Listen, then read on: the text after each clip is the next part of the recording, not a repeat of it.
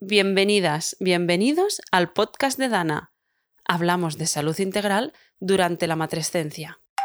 La violencia obstétrica existe desde siempre, pero digamos se ha institucionalizado más cuando las mujeres, por ejemplo, en vez de dar a luz eh, con parteras y a nivel, digamos, casi de domicilio, cuando empiezan a llevarse los partos en los hospitales las prácticas de atención al parto que se generaron allá por los años 60 y 70, que todavía a día de hoy se siguen practicando, a pesar de que sabemos que la evidencia científica nos dice que muchas de las intervenciones que se hacen son innecesarias y no habría que hacerlas. Madre, si alguna vez te han dicho gorda en una visita a tu matrona, si has tenido un parto traumático, si temes pedir ayuda, este es tu episodio. Hoy hablamos de violencia obstétrica, la violencia que sufrimos las mujeres en nuestra matrescencia. Quédate para escuchar a Diana Sánchez, psicóloga perinatal, sexóloga y psicoterapeuta.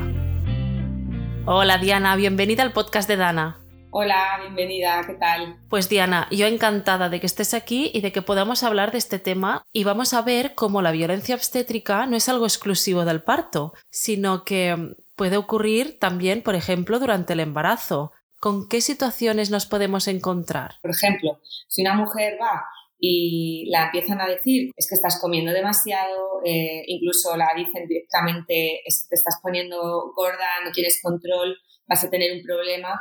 Eso ya es violencia obstétrica, se le, están diciendo, se le está infantilizando, se la está culpabilizando. ¿Cómo sería esta misma visita respetuosa sin violencia obstétrica?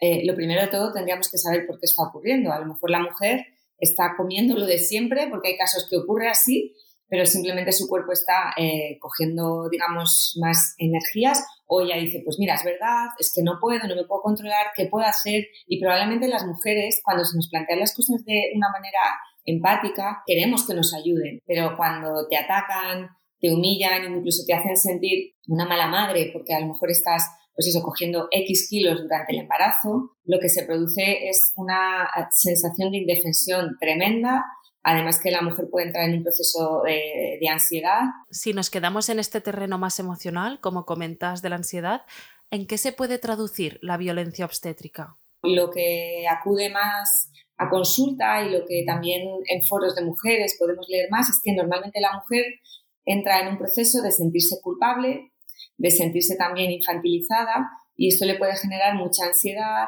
mucha preocupación, mucha culpa y bueno, luego en algunos casos eh, también muy severos de violencia obstétrica, pues incluso depresión. Y luego, ¿qué pasa conmigo?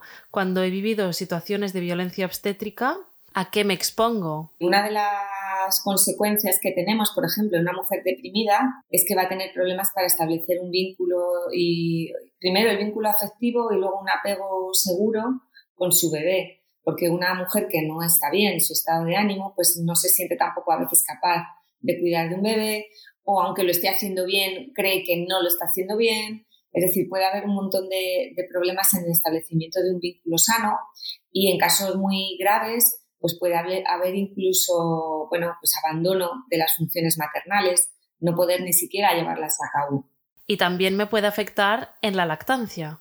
Cuando una mujer tiene eh, probablemente un parto traumático, ha sufrido un proceso de este tipo y no está apoyada y bien soportada, es probable que sí, que tenga problemas para establecer una lactancia. Porque la lactancia también a veces requiere de nuevo mucho, mucho acompañamiento, mucho cariño, mucha paciencia, mucho estar con la madre y explicarle. Y si ya ha vivido un proceso malo durante el embarazo o el parto, es probable que aunque quiera dar el pecho, pero si tiene dificultades, pues no pida ayuda porque al final se deja de confiar en el sistema sanitario y si no pide ayuda, pues haya problemas con la lactancia, con lo cual se abandona la lactancia con más probabilidad.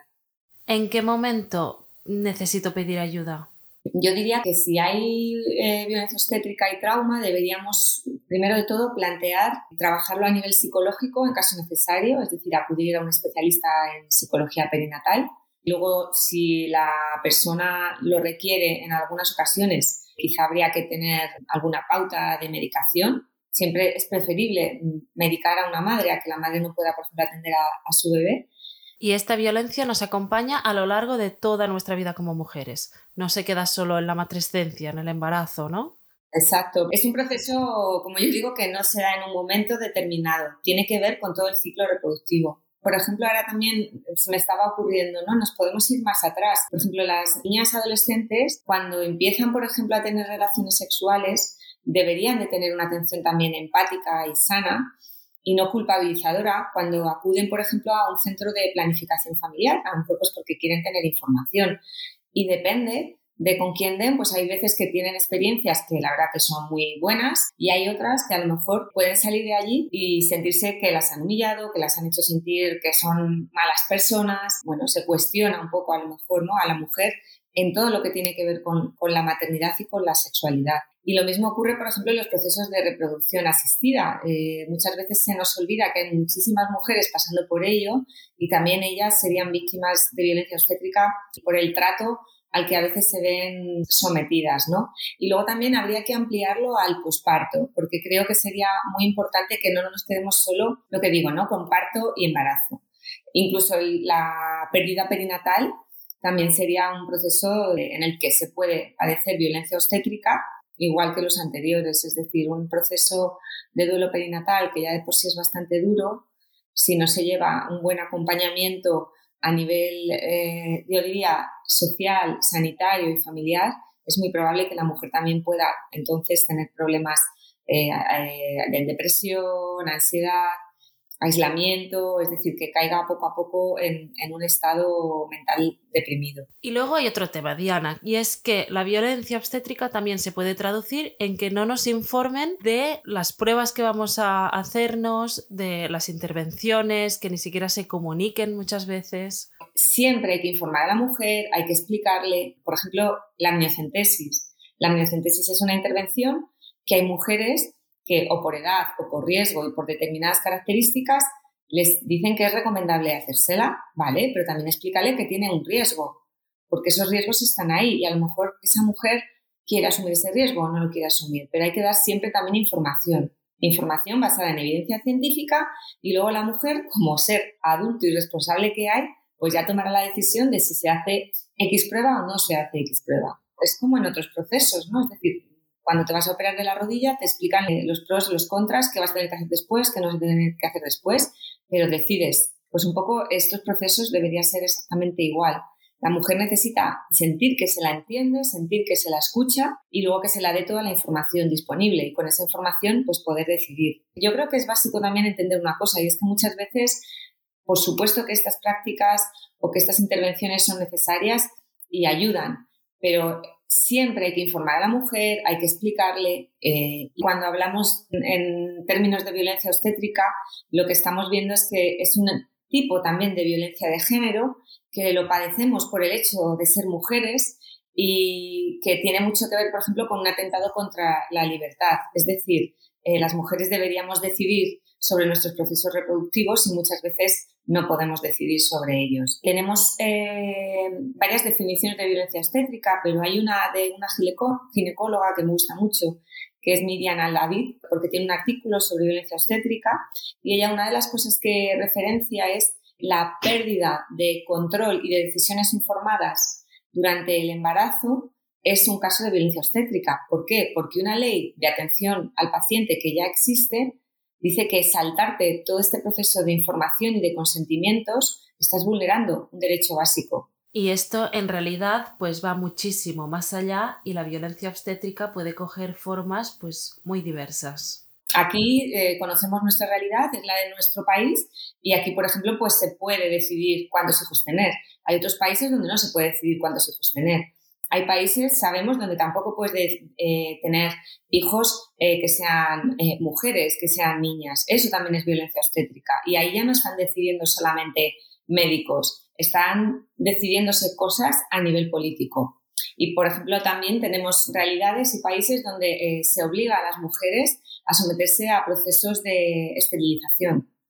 Entonces, esto es muy amplio y vamos a hablar de lo nuestro, pero que sepamos la violencia obstétrica está en todas partes, de muchas formas y que no solamente es la que podemos, digamos, padecer o sentir en una institución sanitaria, sino que también puede ser, eh, por ejemplo, con políticas de no protección de la maternidad. También a veces estamos dejando de lado a las mujeres y sus procesos reproductivos y cómo a lo mejor a veces son tratadas en empresas, incluso, por, por ejemplo, por estar embarazadas. ¿no? Todo eso sería violencia obstétrica, aunque lo que más solemos ver en consulta y por lo que más nos suelen consultar son por los procesos que tienen que ver con el camino de la maternidad. Y luego también yo diría que a nivel, yo me voy más arriba siempre porque es que creo que es necesario, a nivel institucional debería cuidarse mucho el proceso de maternidad a todos los niveles. ¿Por qué? Porque al final, si no se le da importancia a la maternidad y a lo que esto supone, pues al final tampoco se dan recursos, por ejemplo. Y si no se dan recursos, por ejemplo, para formar a sanitarios o no hay suficientes para poder atender en estos procesos, pues esto también va en detrimento de la atención al embarazo y al parto. Y por supuesto la familia, eh, la atención también de la pareja, todo esto es muy importante.